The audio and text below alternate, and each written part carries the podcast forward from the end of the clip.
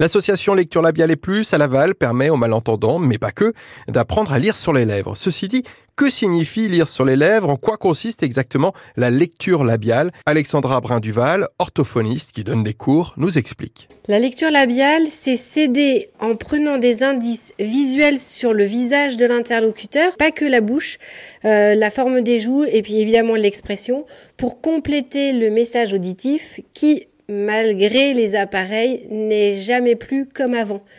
Il y a donc des sons qui ne seront pas facilement perçus et de toute façon dans tout environnement bruyant ou face à un interlocuteur qui de toute façon parle trop vite, ne parle pas assez fort quand même ou parle carrément trop lentement, l'information auditive ne passe pas et l'information visuelle peut venir compléter tout ce qui manque et voilà, suppléer les petits bouts pour que la personne ne se perde pas trop. Lecture labiale, je pensais que c'était vraiment que les lèvres, mais vous dites que c'est le reste du visage. Est-ce que vous pouvez nous donner euh, des exemples de, de, petits signes comme ça qui peuvent indiquer euh, ce qui est dit? Alors je ne sais pas si c'est en fonction des syllabes, en fonction des mots, des humeurs. Alors c'est toujours en fonction des humeurs, parce que forcément une tête joyeuse va forcément aussi plus facilement permettre d'interpréter le message, mais il y a effectivement au niveau des sons, des sons visuellement identiques.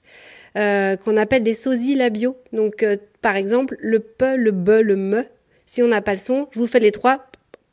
Ça vous parle pas et ça ne s'entend pas. Euh, par contre, si on, si on insiste, qu'on surarticule au départ pour l'apprentissage, le m, on va vraiment avoir une occlusion de la bouche beaucoup plus importante. Le b, on le surarticule, ça explose, mais ça fait des gros joues un peu balottes.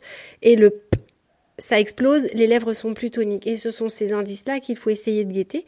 Mais il y a aussi les sons identiques qui vont avoir, comme vous disiez, un petit geste, en tout cas le nez, qui peut changer. Par exemple, le O et le on, où on va essayer, on peut dilater un peu les narines pour montrer que ça passe par le nez. Donc ce sont plein de petites astuces difficiles. En combien de temps je peux apprendre la lecture labiale si je suis très assidu? Aucune idée. Franchement, euh, l'assiduité, c'est forcément une des clés.